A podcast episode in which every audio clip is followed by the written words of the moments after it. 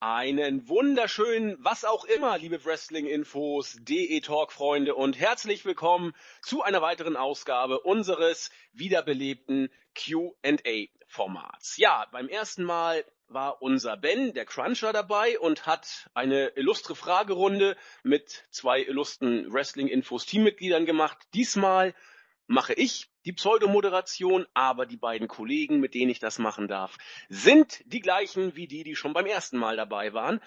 Deswegen herzlich willkommen zum einen der JME der Jens.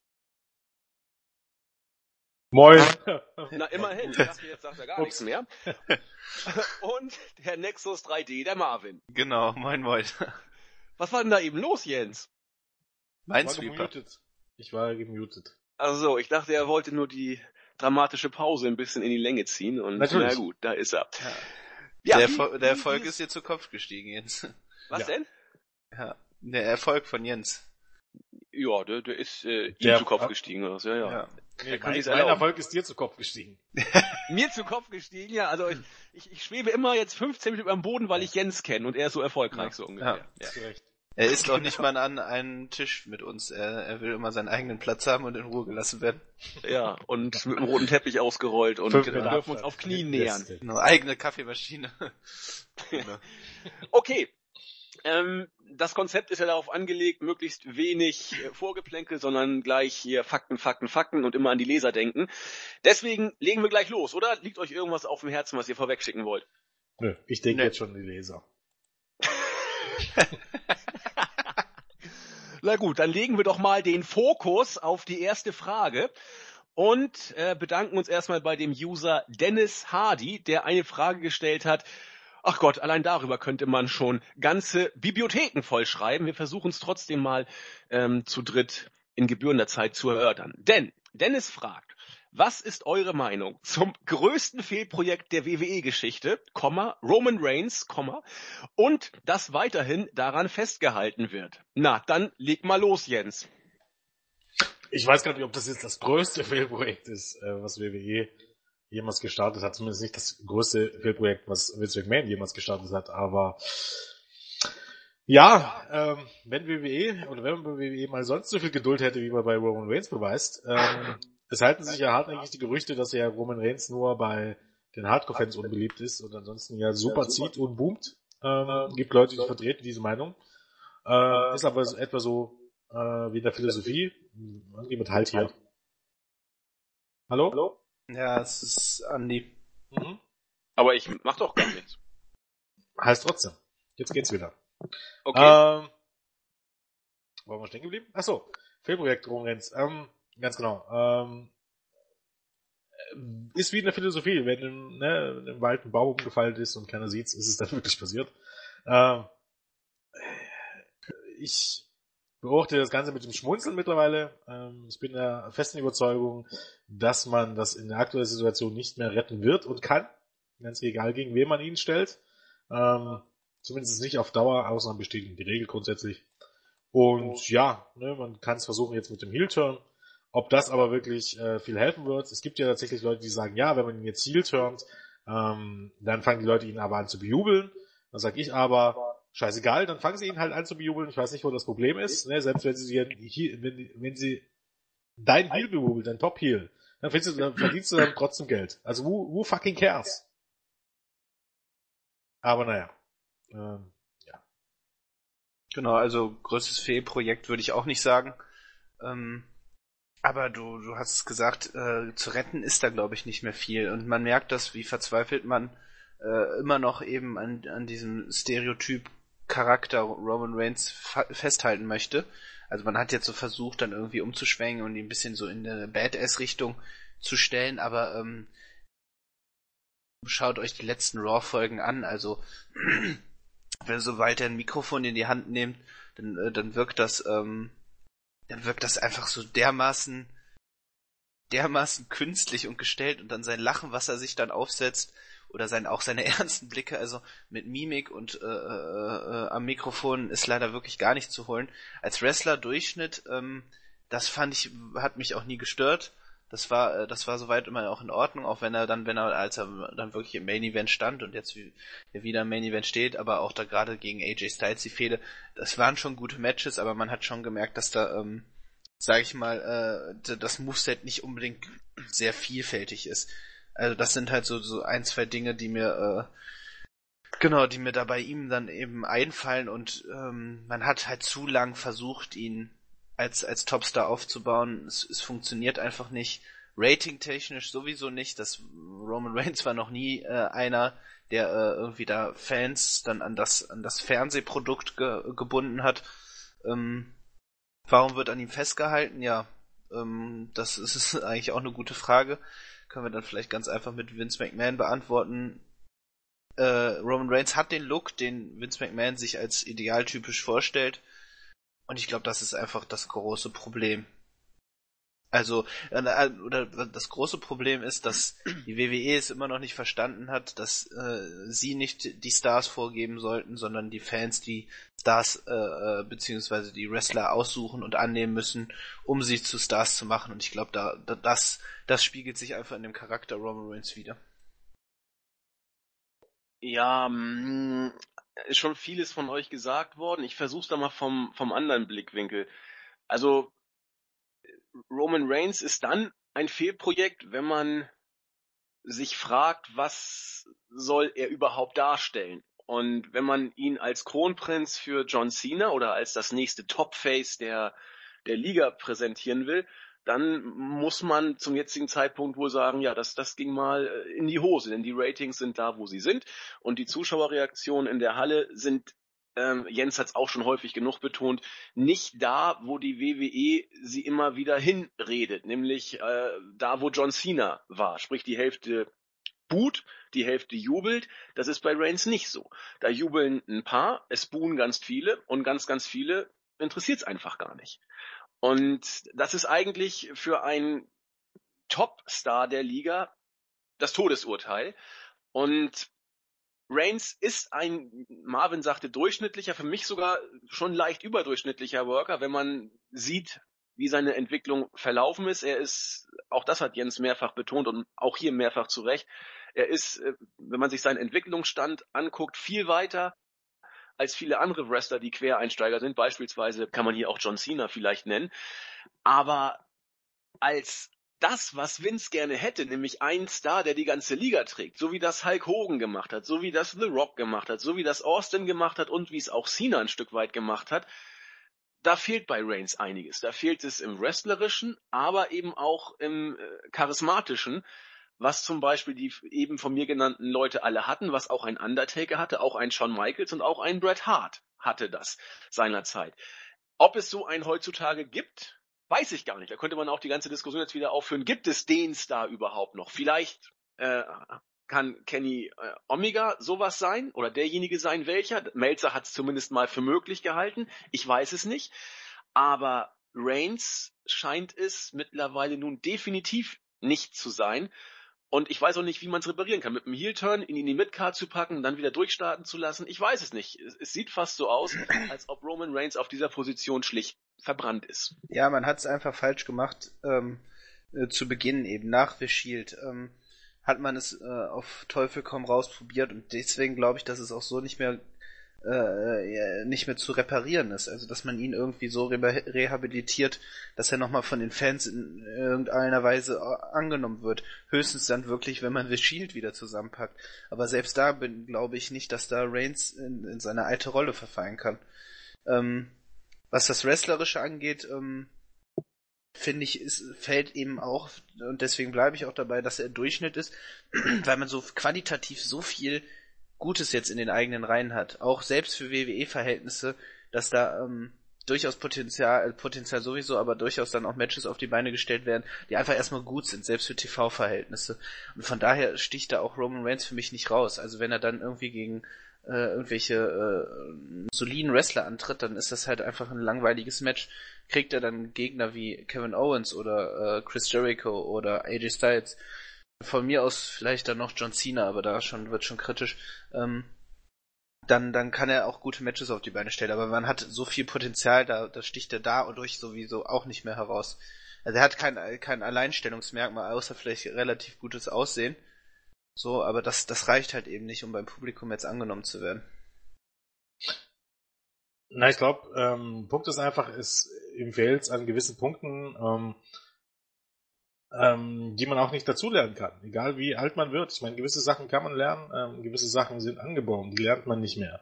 Und das ist im Grunde, ähm, ich, Roman Reigns wird ein ganz feiner Kerl sein, will ich gar nicht bezweifeln. Aber nur weil du ein feiner Kerl bist und auch weil du ein guter Wrestler bist, hast du nicht unbedingt zwangsläufig das Zeug dazu, äh, so charismatisch zu sein, dass du ähm, ja zwangsläufig von allen als Superstar wahrgenommen wirst. Oder ja, oder einfach Menschen bewegen kannst, ja der Punkt ist einfach, für mich, ähm, bleibt dabei, ist Roman Reigns nur sympathisch.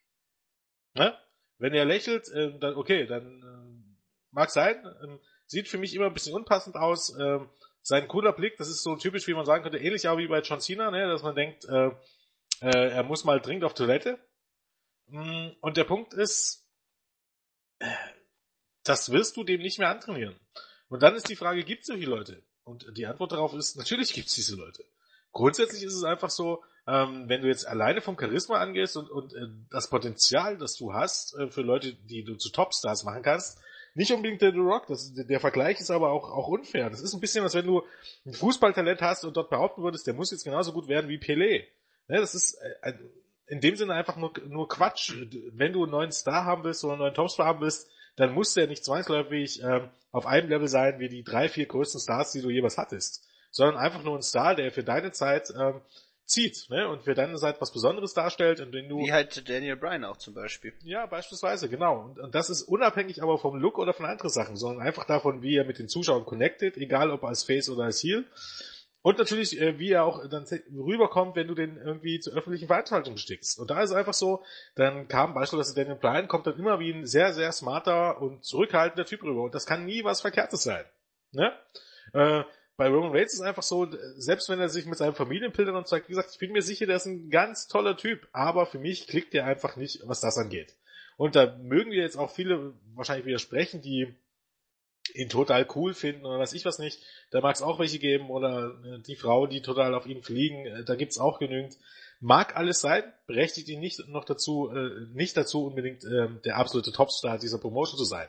Für mich ist Roman Reigns, was diese Ausstellung angeht, auf einem Level mit Cesaro. Auch dem würde ich, und da würde mir wahrscheinlich niemand widersprechen, auch den würde niemand äh, äh, in dieser Rolle als, als Top-Superstar und Top-Babyface sehen. Einfach, weil es ihm da in gewissen Dingen fehlt.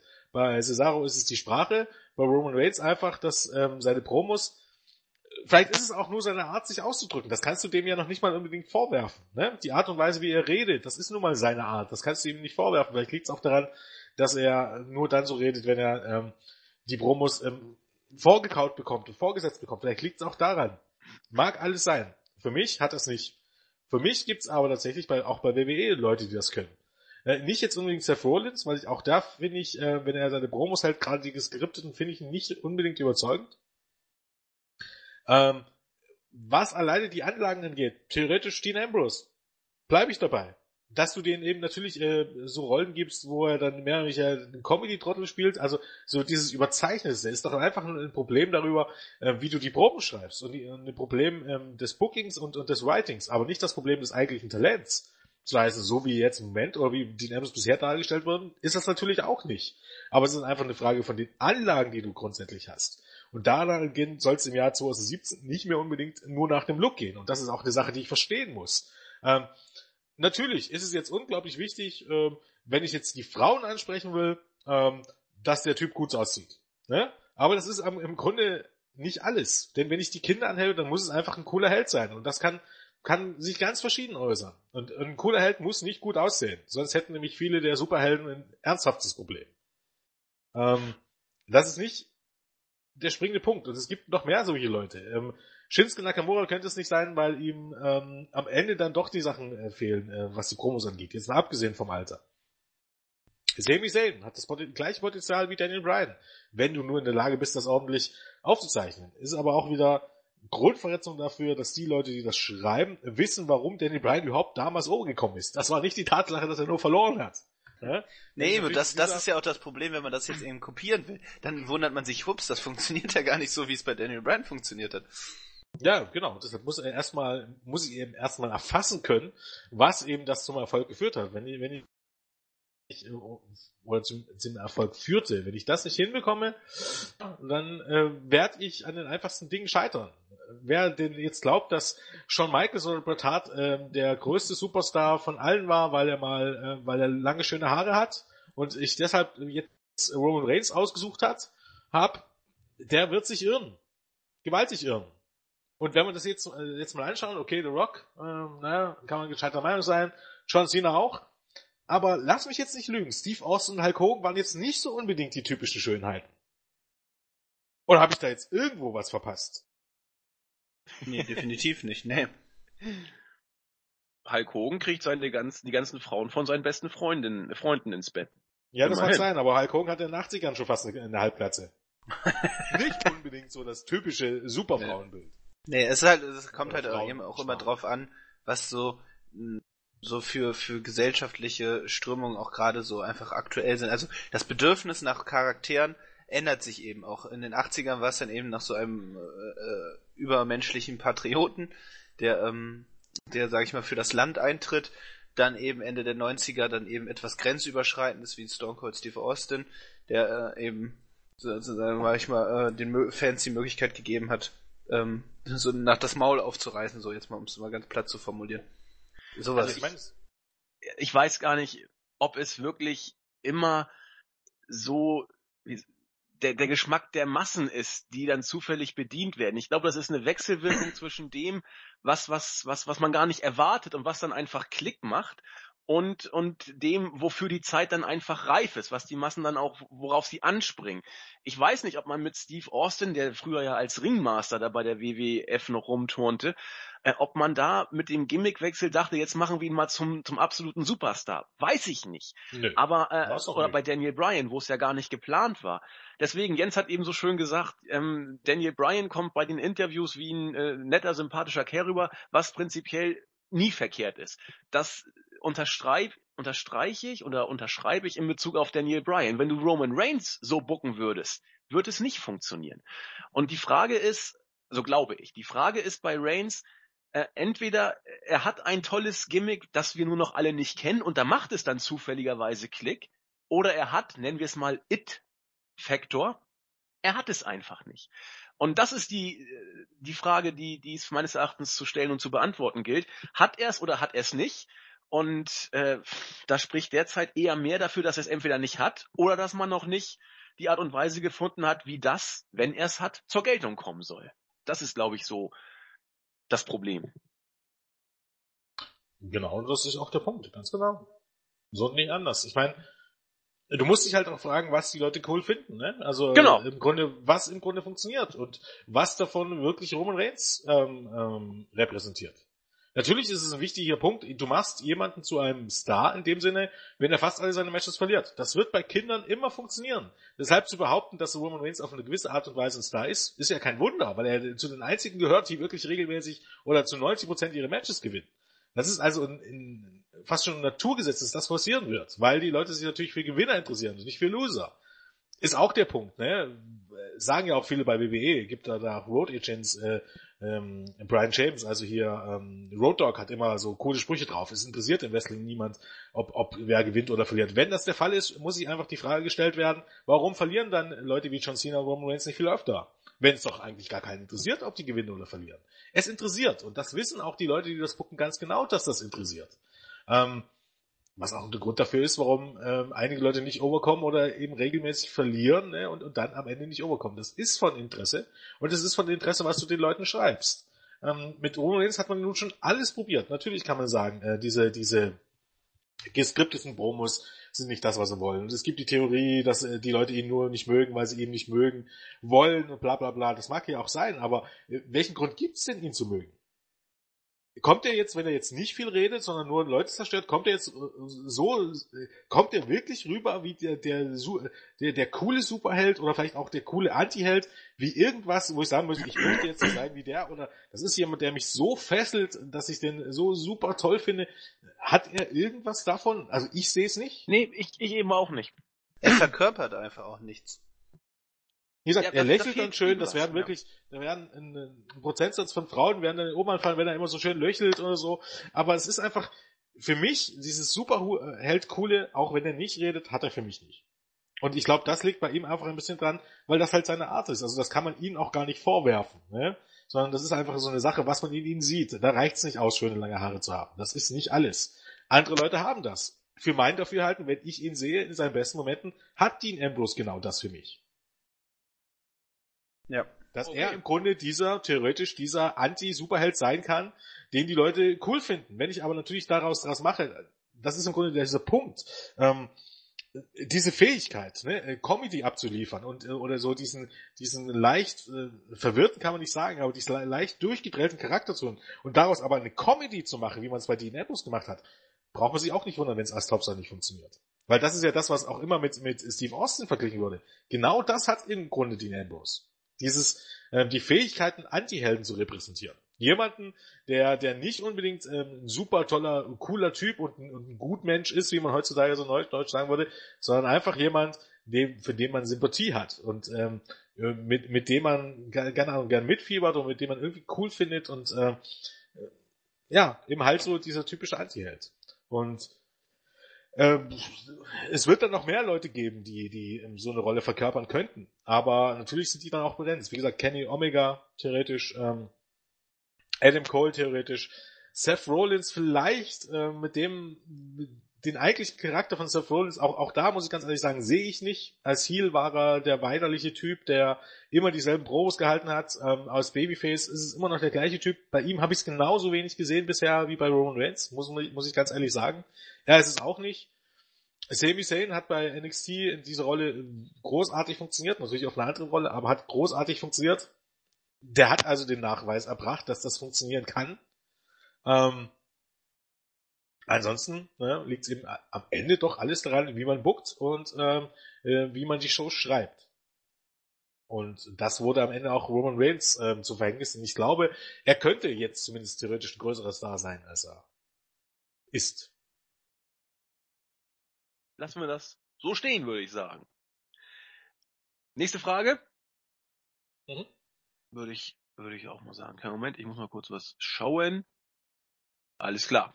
Dann gehen wir doch zur nächsten Frage. Die ist von unserem fleißigen Board-User und Roundtable-Schreiber Hurricane gestellt worden. Da kann man auch entweder kurz und knackig oder auch äh, romanmäßig antworten. Was erwartet ihr von TNA im Jahre 2017?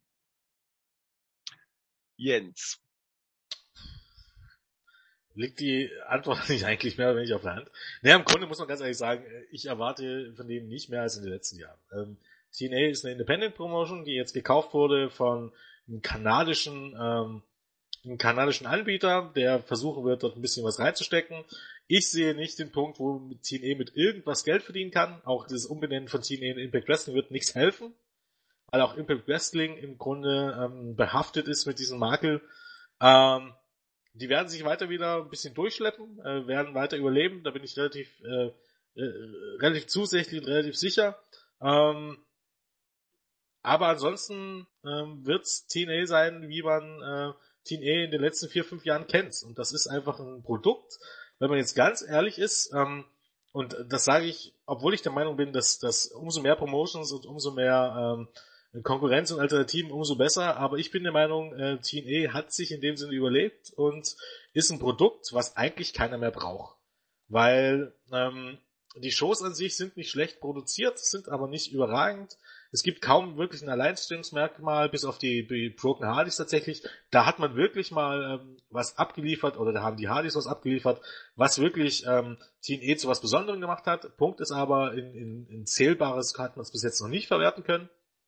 Und ansonsten muss man ganz ehrlich sagen, was jetzt wrestlerisch angeht, ist TNA von allen relevanten Promotions, selbst von Independent Promotions, mit Abstand auf dem letzten Platz.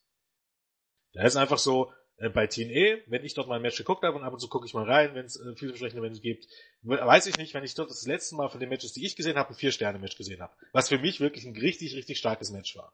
Selbst mit, mit dem besten Wohlwollen ist äh, TNA immer gut, manchmal sogar sehr gut, nie herausragend. Und dann muss man ganz ehrlich sagen, was hat TNA denn noch zu bieten im Jahr 2016, 2017, dass man sagen könnte, ähm, die haben wirklich, ähm, und die sind wirklich eine Bereicherung. Es sind im Grunde nur noch die Broken Hardys und ähm, die könnten aber auch tatsächlich überall anders ähm, genauso auftreten, nur dass TNE eben im Grunde ähm, noch das Potenzial hat, das Ganze irgendwo auszustrahlen. Ansonsten hat für mich TNE, ja, ne, hat sich überlebt in dem Sinne. Genau, es ist halt auch einfach bedeutungslos geworden, ne? Ja. Ähm, das, und ich glaube, das haben wir auch schon in, öfter im Zusammenhang mit äh, WWE auch genannt, oder wenn wir uns jetzt mal kurz an Tour 5 Live angucken, äh, ähm, sobald Shows äh, äh, bedeutungslos werden, dann, dann ist das viel schlimmer als nur schlecht oder nur äh, total gut, weil äh, es dann halt auch überhaupt keinen Spaß mehr macht zuzugucken. Und klar, man nennt dann vielleicht dann ähm, Ethan Carter äh, wie viel? Drei, drei ne? Free, genau. EC3. EC3, genau. Äh, äh, als, als Charakter, der da vielleicht dann auch von TNA aufgebaut wurde. Aber ansonsten haben wir noch Bobby Lashley und vielleicht Drew Galloway. Ansonsten jetzt so, die, die, sag ich mal, halbwegs interessant sind, da, da hört es auch schon auf. Und selbst Moose, der da, äh, sag ich mal, von Ring of Honor verpflichtet wurde, ähm, hat, ähm, hat da jetzt nichts oder reicht, reißt da nichts, ne? Also das ist äh, läuft komplett unter dem Radar. Die Stories sind auch ähm, mit ab eben mit äh, Ausnahme dann eben von ähm, den Broken Hardys da äh, nichts, wofür es sich lohnt einzuschalten. Und wenn ich jetzt äh, mir gerade dann mal irgendwie so die Berichte anschaue, dann ähm, ja, zum Beispiel hat jemand mitbekommen, dass äh, Broke, Broke äh, Testmacher da äh, zurückgekehrt ist. Na, interessiert auch keinen, keine Sau. Ne, oder ne, früher, früher hatte die Knockout Division da, sag ich mal, einen Namen und ähm, äh, wer hätte gedacht, dass WWE mal eine bessere Women's Division hat irgendwie als TNA. Also früher galt ja TNA da wirklich auch als Vorreiter, aber da ist nichts mehr los. Es ist komplett bedeutungslos. Dann natürlich hatten wir im letzten Jahr dann die vielen ähm, äh, ähm, politischen äh, und Back, äh, Backstage äh, die da, sag ich mal, sag ich mal, überhand genommen haben und die Shows auch komplett in den Schatten gestellt hat. Also ähm, man, man, man muss anerkennen, die, die Liga blei überlebt immer weiter. Ähm, ich hatte tatsächlich mit einem, mit, äh, mit der Insolvenz äh, letztes Jahr gerechnet, aber sie haben sich da nochmal rausschlawinert. Ähm, macht die Shows aber nicht besser und wenn ich dann so auch an Leute denke, die wie Davy Richards oder Eddie Edwards, die, sag ich mal, in den Indie, in der Indie-Szene vorher, sag ich mal, richtig gut was gerissen haben, sind für mich jetzt, also für die schalte ich nicht mehr ein. Ja, auch da muss man sagen, auch da macht die TNA jetzt nichts Neues, nichts, was es nicht irgendwo schon mal gegeben hätte. Ne? Ja, also, eben. Eddie ja. Edwards zum Champion zu machen, ist ja schon gut. Ne? Äh, haben wir schon vor fünf Jahren gesehen. Ja. Der, Punkt, der Punkt ist, ähm, ist ja noch nicht mal, dass das irgendwie alles schlecht wäre. Ne? Das mag sogar alles gut sein oder einfach zu gucken sein oder es mag eine nette Show sein. Aber es ist jetzt nicht mehr so, dass man sagen könnte, wenn du was guckst, guckst du was Einzigartiges, was es nur dort gibt, sondern es ist äh, vielleicht Woche für Woche eine ordentliche Show, aber nichts herausragendes, nichts, was man gesehen haben muss, was nettes, was im Hintergrund laufen muss. Ähm, für die Wrestler eine gute Sache, die verdienen dort Geld, ne? das ist natürlich super für die. Ähm, ansonsten muss man ganz ehrlich sagen, ähm, ist es auch einfach der Punkt, wo man sich ähm, als TNA-Offizieller oder generell TNA, was möchte man denn mit dem Produkt erreichen? Sinn und Zweck der Sache ist ja, wenn du es beruflich machst und nicht nur als Hobby, dann irgendwas äh, äh, in die Welt zu bringen, mit dass du Geld verdienen kannst. Und das ist TNA einfach nicht. Was ein Leben erhalten, was zwangsläufig immer Geld verlieren wird. Ne? Okay, jetzt hast du wieder jemand gefunden, der das Geld investiert ist immer auch die Frage, wie will Fight Network dort irgendwann mal oder Anthem, wie, wie wollen die irgendwie damit denn Geld verdienen? Ne? Was immer noch äh, eine Frage ist, die dir niemand beantworten kann. Ähm, ist es also nur dazu da, um Steuer zu sparen oder was genau ist, ist Sinn und Zweck der, der Sache? Also ja. das sind Fragen, die kann dir niemand beantworten und ähm, man hat, wie gesagt, gute Anschätze, du hast es ja gerade genannt, Easy Free und so weiter und so fort. Das ist auch alles okay. Aber äh, keine Ahnung, wohin das führen soll, was man damit bezweckt. Es ist, bleibt mir ein Rätsel. Ich erwarte von TNA, dass sie in 2017 einfach da sein werden. Die werden auch diesmal nicht den Bach runtergehen.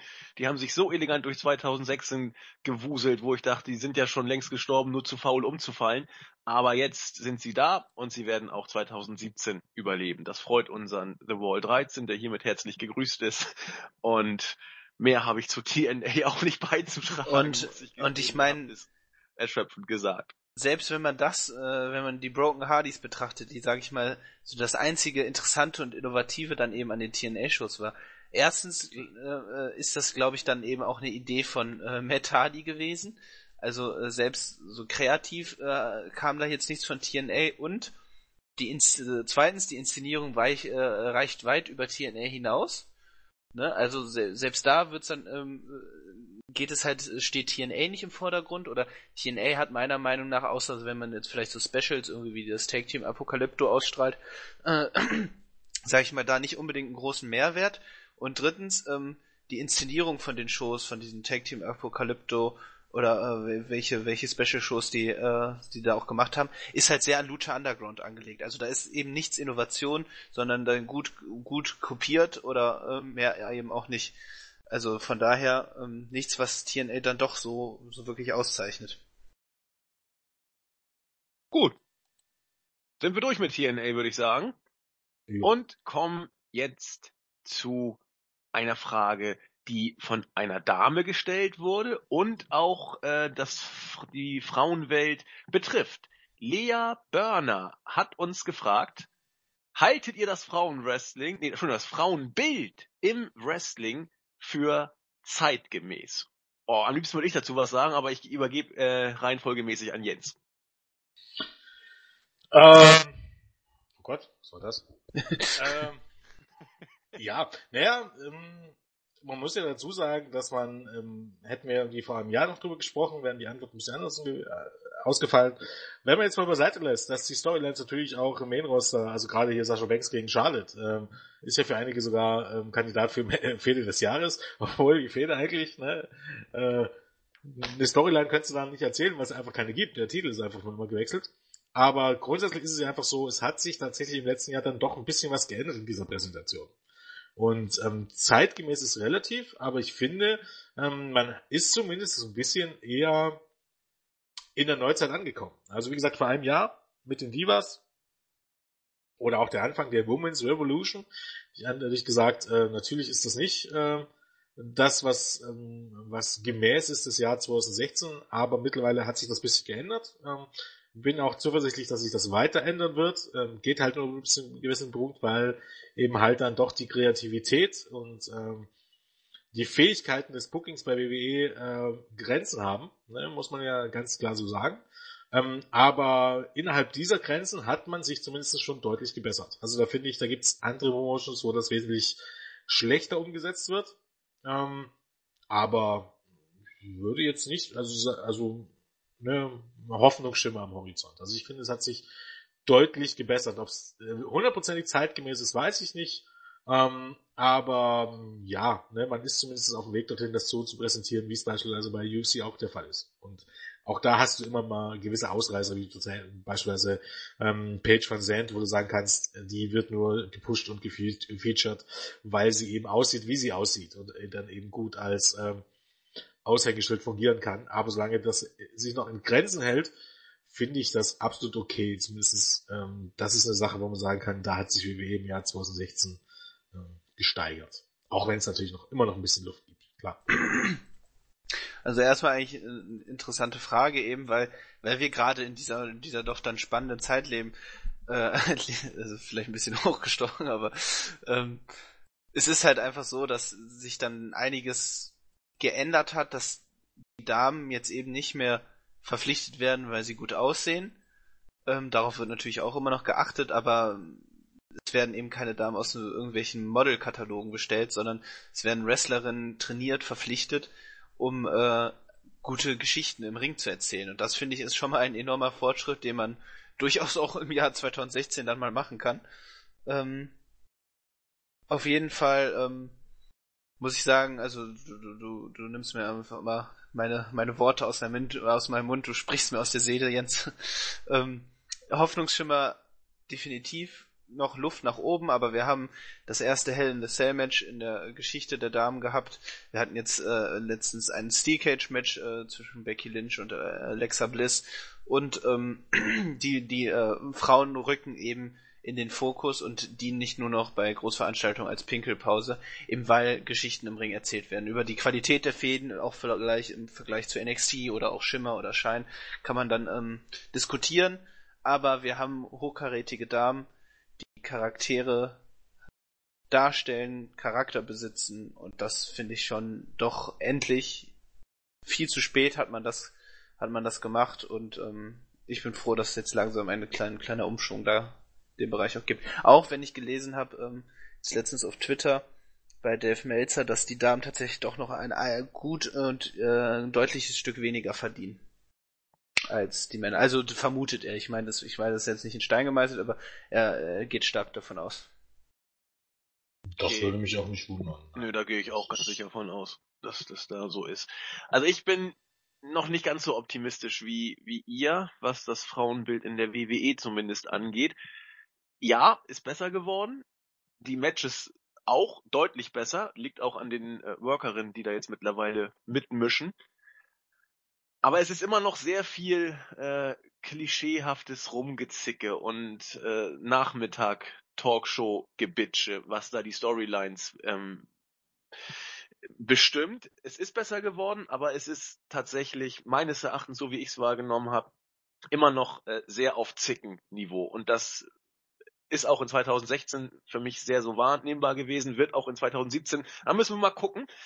Ähm, allerdings, wenn man jetzt das in Relation zu den Kerlen sieht, kann man sich auch fragen, ist das denn da alles so viel anspruchsvoller? Also da ist das Niveau in Bezug auf äh, Leute, die mit nacktem Oberkörper durch die Gegend laufen und sich prügeln, weil einer falsch geguckt hat oder so, ist auch nicht wirklich ein Ruhmesblatt für das männliche Geschlecht. Insofern ist die Frage, inwiefern man das auf die äh, Rolle der Frau im Wrestling beschränken kann oder generell auf Männer und Frauen, inwiefern beide manchmal doch ziemlich assig rüberkommen. Von daher nehmen sich da, glaube ich, beide Geschlechter nicht viel. Und insofern habt ihr beide dann wieder doch schon ein bisschen mehr Recht, als es zumindest für mich eingangs schien, denn sie sind tatsächlich weg vom äh, lange Beine, flacher Bauch, äh, dicke Titten, Ringbegleitung für die Herren oder gecastete Models, die eigentlich nichts können, außer kreischen und mit den Haaren äh, wedeln, wie El Bandi Schlammwrestling so liebt, so ungefähr. Es ist deswegen besser geworden. In der Tat stimme ich euch zu, aber von einer ernstzunehmenden Darstellung beider Geschlechter, auch der Kerle, äh, ist man natürlich relativ weit weg und seien wir ehrlich, das wird beim Wrestling auch, zumindest so wie Vince Wrestling versteht, auch nie so viel anders werden, denke ich mal. Also, ja, sorry, sag du. Und ja, man muss ja sagen, man kann hier wunderbar einen Bogen zu Roman Reigns spannen. Ich meine, man tut, sollte Reigns jetzt auch nicht undicht tun. Wie gesagt, eigentlich, er ist ein guter Wrestler, würde ich sogar so unterschreiben. Aber Fakt ist, er würde nie dort stehen, wo er stehen würde, wenn er nicht so aussehen würde. Und ist das nicht auch Sexismus? Na, natürlich. Ja. Von daher. Bin ich 100 pro bei dir. Selbstverständlich. Hm, Deswegen Vielleicht ist bei WWE eben Optik oder das, was Vince für sehr gute Optik, die beim Publikum ankommt, hält, nach wie vor ein ganz, ganz großer Trumpf und ein Foot, mit dem man wuchern kann. Definitiv. Ja. Und frag mal oder guck mal rum, äh, oh, jetzt mache ich mich bestimmt wieder unbeliebt, äh, Twitter bei Raw, äh, wenn da so Kommentare über Charlotte kommen, oh, was ein Mannsweib, breite Schultern und so weiter, die ist ja hässlich, ne? Also. Ah, Gleiche über Kevin Owens beispielsweise natürlich. Natürlich! Ja, natürlich, ja. Absolut. Ja, aber sind wir jetzt ganz ehrlich. Nee, ich sag, ich sag jetzt nichts dazu. Ich könnte mich jetzt ganz böse vermaulen. Das machen wir aber heute nicht. genau, vielleicht noch ein letztes. aber ich kann vielleicht noch kurz einen letzten Punkt sagen, bevor wir zur nächsten Frage gehen. Äh, die Frage kam ja auch von, äh, genau, von einer Lea Burner, also äh, auch einer Frau vermute ich. Ähm, also es liegt zumindest nah. ähm, Gehen wir mal von aus. Genau, vielleicht, äh, dass sie dann einfach auch, ähm, natürlich auch andere Frauen, die wir dann auf der Startseite haben oder im Forum, können sich auch da gerne mal zu äußern, wie, wie sie ihr Geschlecht da in den Shows dann vielleicht auch wahrgenommen. Vielleicht gibt's da vielleicht auch nochmal Unterschiede. Fände ich zumindest mal einen ganz interessanten Ansatz. Also wenn äh, eine meinst, Dame das hört. die Mädels ihr Geschlecht äh, repräsentiert bei Raw oder bei Ja, bei, bei genau, richtig, ja. ja. Bei SmackDown oder allgemein in der WWE NXT. Vielleicht gern auch bei Facebook äh, im Forum könnt, könnt ihr euch ja mal zu äußern. Wobei ich bei NXT tatsächlich ein Tick ernster und, und seriöser finde, wie die äh, Mädels da teilweise dargestellt werden. Aber na gut. Das ist, ist es auch tatsächlich. Also man muss ja auch dazu sagen, die Tatsache, dass man jetzt ein Hell in Cell Match schaltet und das in den Main Event stellt, nicht noch hat sagt jetzt noch absolut nichts damit aus, dass es jetzt das Ganze ein Erfolg war. Denn der Punkt ist einfach, am Ende kommst nicht darauf an, welches Match ähm, du am Ende stellst, sondern welches Match wirklich das Wichtigste des Abends war. Und das, was du am meisten gefeatured hast und das, weswegen die Leute diesen Paper gekauft haben. Gab es tatsächlich bei Takeover, ne, mit Sascha Banks gegen Charlotte, insbesondere die beiden Matches, waren dort eindeutig die Selling Points. beim, bei dem ähm, Ironman-Match vielleicht sogar der Selling Point. Bei UFC, ne, wenn da Ronda Rousey im pay steht, ist das der Selling Point. Da ist WWE noch ein ganz großes Stück dabei, davon entfernt. Also diese Emanzipation, ne, man sieht im Grunde für WWE-Verhältnisse ist die ja schon weit vorgeschritten. Aber ähm, natürlich gibt's da noch äh, ganz, ganz viel Luft nach oben, weil davon, dass das gleichwertig ist, kann doch überhaupt gar keine Rede sein. Aber man muss eben mal sehen, wo WWE gerade mit der Divas Division aus, aus welcher Ecke man daherkommt. Und ähm, dass man jetzt stellenweise immer noch die gleichen Leute ist. Ne? Also wenn jetzt Nikki Bella sagt, dass sie für diese Divas Revolution verantwortlich ist, ist das eigentlich der Witz schlechthin. Gerade wenn dort noch Leute wie muss hier auch Carmella genannt werden oder auch Alexa Bliss genannt werden oder auch Eva Marie genannt werden. Die sind jetzt nicht dort und verpflichtet worden, weil das die besten Wrestlerinnen sind, die man finden konnte. Ne, weil wenn es danach ginge, dann wäre zu 50% würde das Roster aus Japanerinnen bestehen. Zumindest, äh, zumindest bei äh, Eva Marie also eine eindeutige Sache. Also Alexa Bliss, äh, weiß ich jetzt nicht, was da der, der Hintergrund war, aber zumindest sie hat ja dann, sag ich mal, fleißig trainiert und sich ja auch deutlich gesteigert. Ja. Alexa Bliss hat sich gut entwickelt, ohne Frage. Okay, machen wir weiter. Ich, äh, ich würde mal sagen, ja. Und ich bin ganz begeistert, noch eine Dame. Jennifer Deal hat gefragt, oh, da kann man auch lange drüber reden. Was macht die Faszination im WWE und US-Indie-Bereich aus? Die Frage ist jetzt, äh, oder da müsst ihr jetzt nachfragen, ähm, sind damit die verschiedenen Arten der Faszination gemeint? Was macht die WWE-Faszination aus und was macht den US-Indie-Bereich aus? Oder was macht Wrestling im Allgemeinen aus? Das bleibt so ein bisschen offen. Wir können ja einfach mal so frisch von der Leber weg antworten, wie wir die Frage verstanden haben. Äh, muss ich wieder anfangen, ja? Ja, ja, immer jetzt. Ähm, das ist eine Frage, die ist ganz schwierig zu beantworten. Also ich glaube, man kann das in vielen Punkten unterscheiden, auf der anderen Seite kann man es wieder nicht unterscheiden, weil es alles ähnlich ist. Ähm, bei Independent geht es ja so weit, ne, fangen wir an bei Lucha Underground, da kannst du sagen, das ist losgelöst von allen anderen, was du dort siehst. Das ist im Grunde, hat ähm, nicht nur ähm, das Feeling einer Wrestling-Show, sondern beispielsweise eben auch einer TV-Show, ne, einer Science-Fiction-Show, wenn man so möchte. Während es bei vielen anderen Promotions, ähm, PWG beispielsweise, ist es einfach ähm, die Atmosphäre, ist es die Art und Weise des Wrestling, des High Sports Wrestling, des spektakulären Wrestling, dieses Zusammenspiel aus irgendwas Spektakuläres zu zeigen mit sehr, sehr ähm, viel ähm, Comedy, aber auf der anderen Seite auch, es ist auf der einen Seite ja für, für, für Smart Marks wirklich eigentlich nur ein Produkt für Smart Marks, die also im Grunde wissen, was sie sehen, die sich aber trotzdem ähm, äh, dieses typische ähm, Disband your disbelief, ne? Also dieses äh, sich einsaugen lassen und für den Moment mal glauben, dass das echt ist, ne? Also sonst müsstest, bräuchtest du ja auf keine, äh, ne, auf, auf den Tubes von Beinsteiber oder so nicht mehr reagieren, wenn du es nicht wüsstest, als Smart Mark in dem Sinne. Aber diese Mischung aus alledem, ohne das jetzt Storylines zu erzählt zu werden, sondern weil du dort, dort im Grunde ja nur die Wrestler siehst, die, mh, mm, die du kennst aus anderen Promotions, wo die eben schon viel geleistet haben, wo die in Storyline stecken. Das alles gibt's in dem Sinne bei PWG nicht. Das ist also wie eine eigene Faszination. Ähm, dann gibt's eben halt Promotions wie, keine Ahnung, Ring of Honor, wie TNA, ähm, die ihre eigenen Storylines haben, ihre eigene Geschichte haben, ihr eigenes Roster haben, Leute dort aufbauen, ähm, Storylines erzählen genauso wie bei WWE, bloß eben auf eine andere Art und Weise. Ähm, dann gibt's New Japan, wo das Ganze ähm, präsentiert ist wie ein, wie ein ähm, tatsächlich wie ein Sport ne, und auch tatsächlich so weitergeführt wird, äh, viel eher zu vergleichen bei der Aufbau der, der Matches und bei der Art und Weise, wie man das Ganze erzählt mit UFC, ne, beispielsweise mit, ähm, dass die Interviews ähm, direkt nach dem Match gegeben werden und dort Herausforderungen gestellt werden, genau wie man es jetzt von MMA-Shows kennt. Ne? Ähm, Sieger hält nach dem Match Interview fordert jemand heraus, der kommt vielleicht sogar raus und gibt Start und weiß ich was nicht. Oder es gibt vor der Show Pressekonferenzen, in deren Promos gehalten werden ähm, generell anderes Konzept, wie man das aufgebaut hat und dann eben wirklich auf dem, auf dem ähm, sportlich, könnte man fast so sagen, äh, sehr, sehr hohen Niveau, ähm, eben tatsächlich darauf ausgelegt, das Wrestling wirklich echt aussehen zu lassen, was ja auch bei WWE nicht mehr der Fall ist, wenn man jetzt ganz ehrlich ist. Da sieht man ja auch durchaus sehr, sehr durch mittlerweile, dass es choreografiert ist. Ähm, also das ist, kommt jetzt ganz drauf an. Bei WWE, ne, da könnte man jetzt sagen, okay, das ist alles HD, das ist alles groß, das ist alles larger than live, wenn man so möchte. Das ist eine bombastische Inszenierung. Ähm, was die Storylines angeht, ähm, kann ich dazu WWE im Jahr 2017 nichts mehr viel sagen. Nichts an den Storylines bringt mich dazu, äh, WWE einzuschalten. Ähm, da habe ich WWE tatsächlich über, überdauert irgendwie. Aber ich glaube, das ist auch bei jedem anders, nehme ich mir ganz stark an. Also, das ist halt auch wirklich eine sehr schwierige Frage und gerade jetzt, wenn man da mal so kurz drüber nachdenkt und auch dann den Worten von Jens lausche, die, viele Aspekte, die, die, denen man auch einfach wieder zustimmen kann.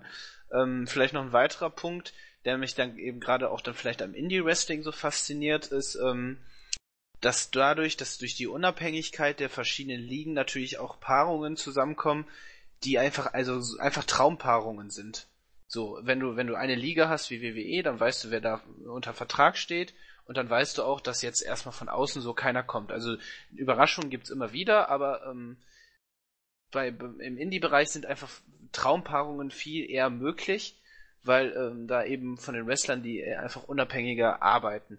Das, das ist schon mal so ein Punkt. Ähm, dann natürlich der athletische Aspekt an sich, dass in, im Indie-Bereich ähm, dann eben, wie, wie Jens auch gesagt hat, dass es dann eben nicht einer, einer Choreografie gleicht, sondern wirklich Athletik auf hohem Niveau ist und du wirklich mit der Bereitschaft, also ist die Einfachheit mit der Bereitschaft in solche Shows zu gehen, ich, ich, ich lasse mich unterhalten, ich, ich tauche jetzt in diese Welt ein und schaue mir jetzt ein, äh, eine Wettbewerbssimulation an, ganz so ganz äh, plump mal so gesagt. Und ähm, wenn man dann äh, wirklich tatsächlich so mitfiebert, dass man nicht weiß, wer gewinnt und äh, dermaßen dermaßen hohem Niveau agiert wird, dann ist das schon eine Faszination, die, ähm, dass ich mir gerade eben im US-Indie-Bereich oder auch bei New Japan zu finden ist. Ähm, Lucha Underground ist dann eben nochmal was ganz anderes. Das ist dann halt dieser Serienaspekt, der, den es auch beim Wrestling gibt. Also ich vergleiche auch Wrestling gern immer mit, mit einer TV-Serie, weil man eben dann auch mit den Charakteren und äh, Wrestlern wächst. Ähm, aber bei Lucha Underground ist da halt natürlich das nochmal dann eben die, dieses komplett eigene Universum, was da aufgebaut wird, was auch unglaublich fasziniert. Mhm. Ansonsten, ja, ist es halt, es sind gewissermaßen für mich dann natürlich auch immer so, so ne Charaktere, ich, ich, ich stehe halt auch total auf Anti-Helden. Ich finde das, äh, ähm, finde einfach die Art und Weise, wie dann die Charaktere aufgebaut werden, total spannend und gerade dann so, so Namen dann wie äh, äh, El Generico oder dann ähm, Kevin Steen dann damals im Indie-Bereich haben halt dann für mich auch einfach Fäden erzählt, die, ähm, die halt so ins Persönliche gingen und dann so, so, so eine Freundschaft, die dann zu Bruch geht. Es sind halt einfache Geschichten, die man vielleicht dann auch im Fern aus dem Fernsehen kennt, eben verbunden mit so, so, so einer Athletik und Intensität. Und dann vielleicht für mich noch ein weiterer Aspekt, der jetzt auch nicht so zum Tragen kam, ist dann eben die Möglichkeit, ähm, oder ja doch die Möglichkeit als Fan das Produkt zu beeinflussen. Also da glaube ich schon dran. Vielleicht in der WWE haben wir es ja angesprochen, wird's dann äh, wird's dann nicht mehr so angenommen, eben weil dann da eher so ein idealtypisches äh, Wrestlerbild dann durchgesetzt werden möchte. Aber du kannst eben Wrestler unterstützen und äh, supporten und dann eben deine Favoriten raussuchen und dann mit denen auf äh, äh, ähm, auch dann vielleicht äh, die Möglichkeit geben, ähm, wie, wie sie präsentiert werden im Fernsehen, eben durch dann Unterstützung und auch live dann eben durch Jubel und so. Das ist halt, das ist, ich glaube, all die Aspekte formatieren sich dann zu so einem ganz, ganz besonderen Gefühl, einer Atmosphäre, die, sag ich mal, einzigartig ist auch. Ja. So. Ich, also ich stehe auf Wrestling, weil ich finde Mucki Mietzen und Graf Kruse einfach geil. Das ist der einzige Grund, warum ich das guck. Nee, ich habe zwei Antworten, warum, was, was die Faszination beim Wrestling ausmacht. Einmal eine kurze und dann eine etwas längere. Die kurze Faszination bei WWE macht aus gutes Wrestling und eine bombastische Show und im US-Indie-Bereich, sag ich mal, keeping it real. Das sind äh, eben Leute, die aus Leidenschaft diesen Sport ausüben, die verdienen, wenn sie einen relativ großen Namen haben oder große Fähigkeiten, Schweinegeld. Ansonsten arbeiten die und kommen über die Runden und machen das, weil sie den Sport eben einfach toll finden. Das ist eine Faszination, die mich in jeder Sportart äh, immer nicht nur überzeugt, sondern die ich irgendwo auch ein Stück weit bewundere, weil Leute das äh, machen, weil sie es so wollen und vielleicht auch andere Optionen ausschlagen, wissend, dass sie da eventuell nie auf den grünen Zweig kommen, aber das für sich einfach entschieden haben, im Wissen um die Konsequenzen, die das vielleicht hat. Das war die kurze Antwort. Die etwas längere Antwort kann man auch mit einem relativ einfachen Satz äh, einleiten. Und zwar, ich habe es glaube ich im anderen Podcast schon mal gesagt, es war beim Match zwischen Will Osprey gegen Vader. Das war vor ein paar Wochen in England ging das über die Bühne war eine große Kiste, fand ich. Und da tat auch, trat auch Ricochet auf und hatte einen Run-In in diesem Match. Und hat dann am Ende, als dann, ich glaube, Vader hat das Match tatsächlich als gewonnen. Und dann haben sich alle so ein bisschen gefreut. Und da hatte Ricochet ein, ein Shirt an, das es auf den Punkt brachte. Da stand drauf, Wrestling is an art. Also Wrestling ist eine Kunst. Und das ist für mich tatsächlich der Fall. Denn ob man das jetzt als sehr gut einstudierte Choreografie sieht, ob man das als eine Sportart sieht, ob man das als ein Schauspiel vielleicht als eine Schauspielform sieht oder als eine große Show oder was auch immer. Wrestling in, in allen Facetten, die Wrestling ausmacht, ist für mich eine Kunstform, wo man auch nie vergessen darf, meine Fresse, was da für ein Risiko hinsteckt. Wenn ein Kick nur ein paar Zentimeter anders ankommt, als er geplant ist, dann können auch Leute mal sterben. Oder da hast du eine, eine Gehirnerschütterung oder du bist querschnittsgelähmt, wenn irgendein Move daneben geht. Äh, oder du, du, du, das Knie ist kaputt durch die blödesten Bewegungen, wie es bei jeder Sportart passieren kann. Beim Wrestling ist das Verletzungsrisiko ungleich höher. Und dann, oder die Folgen von eventuellen Fehltritten sind ungleich schwerer. Und wenn du das alles weißt und siehst, wie, wie die Leute trainieren, nicht nur Wochen, Monate, sondern Jahre trainieren und eigentlich immer weiter, auch wenn sie auf dem höchsten Level sind, es, es, es kennt ja keine Ferien, äh, zu wissen, was, was man da erstmal leisten muss und was man da auch für opfert, äh, das nötigt mir ungemein Respekt ab. Und ich habe mal, um eine kleine Geschichte da mal einzustreuen, vor einiger Zeit mal ein, eine Dame kennengelernt, äh, und dann irgendwann äh, haben wir uns auch mal über dieses Wrestling unterhalten und dann meinte ich, ja, finde ich eigentlich ziemlich interessant. Und äh, als dann irgendwelche Spannung irgendwelcher Art aufkommt, meinte sie noch mal einen raufsetzen zu müssen und sagte, ja, Wrestling ist doch sowieso was für Vollidioten, da treten nur dicke Leute mit Bierbäuchen gegeneinander an und geben sich ordentlich einen aufs Met. Ich musste den Kontakt dann zu diesen Menschen leider abbrechen, weil, also man kann Wrestling ja bescheuert finden, das ist völlig okay, aber man muss eben anerkennen, was dahinter steckt. Und wenn man sagt, nee, finde ich trotzdem blöd, dann nehme ich das gerne so hin. Aber wenn man ein vollkommen falsches Bild davon hat, dann ist das einfach dumm, wirklich dumm, dann sich über Sachen zu äußern, von denen man nicht den Hauch einer Ahnung hat. Und wenn man das aber einmal hinter, hinterfragt oder durchblickt hat, was Wrestling eigentlich bedeutet, dann muss man zumindest einen gewissen Respekt für die Leute haben, die es ausüben. Und das ist für mich der Grundpfeiler äh, der Faszination, egal ob im WWE oder im Indie-Bereich. Wrestling ist schon eine Kunstform. Punkt.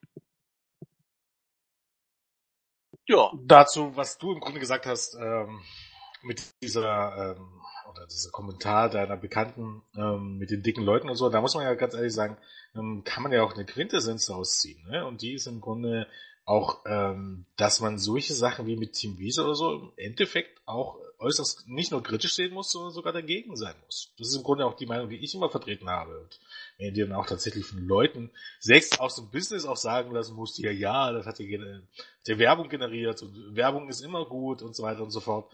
Es gibt auch ein gewisses Bild, ähm, was du in der Öffentlichkeit repräsentierst, ne? Ähm, was auch ähm, letztendlich deine Grenzen festlegt. Die Grenzen, in denen du dich bewegen kannst. Und das ist einfach, wenn du dein Produkt brand machst, als Idiotenunterhaltung, wo jeder reinkommen kann, ähm, jeder Prolet, ne, der im Grunde sich auch so gibt und wenn es auch nur ein Gimmick von Tim Wiese ist, aber er hat eben nun mal seinen, seinen Charakter, ne, sein, sein, sein Gimmick, das er verkörpert. Der kommt dort rein und dann ähm, performt er mehr schlecht oder recht äh, als recht ein Match, ähm, was dann auch von vielen Fans auf Twitter noch gelobt ist, dass er sich hier gar nicht so schlecht geschlagen hat, obwohl es ziemlich schlecht war, wenn man ganz ehrlich ist ähm, das hast du das, schön gesagt. Zumindest das, was ich gesehen habe, ne? weil Tim Wiese dort nichts gezeigt hat, so ein Elbow, äh, so ein Elbow, ne? da kannst du irgendwie, äh, gibt's Dutzende Videos von irgendeinem äh, Radioreporter, der mir mal einen Tag, oder Fernsehreporter, der mir einen Tag mal zum Wrestling-Training äh, äh, geschickt hat und das erste, was er im Grunde dort lernt, ist mehr oder weniger ein Elbow-Drop. ne? Zu nehmen oder zu zeigen. Also das ist, das macht dich nicht zu einem Wrestler. Unser Mark ähm, kann auch Elbow-Drops austeilen. Ich glaube, der kann noch wesentlich mehr. Ja, der hat schon Ja. ordentlich was gelernt. Ähm, und da ist einfach der, im Grunde der Punkt, ob es nicht irgendwie ähm, dann auch eine Sache ist, wo man gegen sowas einsteigen muss, um eben eigentlich in dem Sinne eine Kunstform, die es ist, und da muss man auch ganz ehrlich sagen, ähm, dass es eine Kunstform ist, kann man schnell mal vergessen, wenn man nur WWE schaut. Ne? Ich meine, wenn du dir die großen Sachen, die auch so verherrlicht werden, wie, keine Ahnung, die schon Michaels Undertaker-Matches und so weiter anschaust, es gibt genügend Beispiele davon, wo das zu erkennen ist, dass es eben eine Kunstform ist, auch bei WWE. Aber es gibt auch genügend Beispiele, wo man bei WWE das komplett vergessen kann. Ne? Wenn ich jemandem sagen würde, äh, beweisen wollen würde, dass es eine Kunstform ist, ähm, und ähm, dass es eine Sache ist, wo sich nicht nur dicke Menschen aufs Met hauen, ne? also im Grunde Idiotenunterhaltung, würde ich denen nicht eine wahllose Monday Night War Ausgabe, die, äh, keine Ahnung, jede Woche läuft, zeigen. Definitiv nicht. Und W WWE ist da Fluch und Segen zugleich fürs Genau, Wrestling, dann ja. musst du dir wieder sowas raussuchen. Eben, wie gesagt, die Story mit Shawn Michaels und Undertaker beispielsweise. Also zum zweiten Match müsstest du dir raussuchen, das zeigen, das kannst du machen. Sachen aus der Attitude-Ära solltest du äh, tunlichst meinen, wenn man jetzt ganz ehrlich ist. Oder ansonsten musst du dir halt irgendwas anderes, äh, was älteres raussuchen. Keine Ahnung, äh, alte Klassiker aus den 80er Jahren beispielsweise. Oder du suchst dir ähm, ähm, irgend, doch irgendwas von Independent raus, wo, wo die Crowd toll ist. Ähm, oder eben die großen, wirklich die, die Klassiker der Neuzeit, wenn man sagen müsste, von New Japan, indem Ja, du die Shows Okada gegen zeigst. Omega zum Beispiel. Warum nicht? Beispielsweise, wenn du das ein bisschen erklärst, das drumherum und, und die Show und die Gegebenheiten. Damit kann man das zeigen. Und natürlich ist es schwer zu sagen, was ähm, einen gefesselt hat. Vermutlich, keine Ahnung, wenn ich irgendwie ähm, in den Nullerjahren erst 13, 14 gewesen wäre, vielleicht wäre ich niemals zum Wrestling gekommen, weil für, für, zumindest für Andi und mich ist es wahrscheinlich noch wesentlich schwerer zu sagen, weil wir sind dazu gekommen, äh, Anfang der 90er Jahre, als wir noch Kinder waren. Ne? Und wir sind dann immer und welche dabei geblieben. Ist nochmal eine ganz andere Situation als heute. Wenn mich, ähm, wenn ich nicht nicht tatsächlich schon 20 Jahre Wrestling-Fan gewesen wäre, hätte ich wahrscheinlich schon, ähm, ähm, keine Ahnung, 2013 oder so aufgehört, das zu schauen. Einfach äh, aufgrund des Produkts, was man ähm, ähm, ähm, dort angeboten hat. Und das für mich dann schon ab 2013 nicht mehr sonderlich gut war bei WWE. Ähm, dadurch, dass ich lange Wrestling-Fan war, dass ich auch wusste, dass es Alternativen gibt, ne, und dass, dass ähm, ich nicht an WWE gebunden bin, ist es nochmal eine andere Sache. Aber ich glaube, es ist für jeden was anderes, diese Faszination. Es kann eine Kunstform sein, auch bei WWE kann es eine Kunstform sein. Ähm, man muss sich eben halt nur jeder das raussuchen, was er genau ähm, daran mag. Und ähm, was er daran mag, und wenn es am Ende das ist, dass Wiese dort dasteht und sich mehr schlecht als recht äh, durch so ein Match mogelt, dann ist das so. Dann werde ich das auch nicht kritisieren, aber ich für meinen Teil stehe in solchen Sachen eben ähm, als langjähriger Wrestling-Fan und als jemand, der eigentlich zu denjenigen gehört, wenn mich jetzt jemand konfrontiert und eben äh, sagen würde, das ist ein Sport für Idioten oder das ist keine Ahnung, äh, wo ich dem gerne widerlegen möchte. Und als so jemand kann ich nicht äh, so eine Sache wie mit Team Wiese gutheißen. Und es ist mir scheißegal, ob jetzt wieder so ein Fuck ankommt. Von wegen, ja, so viel Mainstream-Werbung gab es noch nie in Deutschland.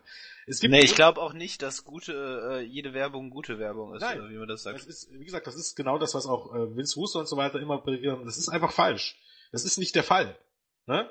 Ähm, keine Ahnung, ähm, Kim Jong-il würde sich keine Sau interessieren, wenn, wenn niemand über den berichten würde. Nur weil jemand über den berichtet, wird's nicht besser.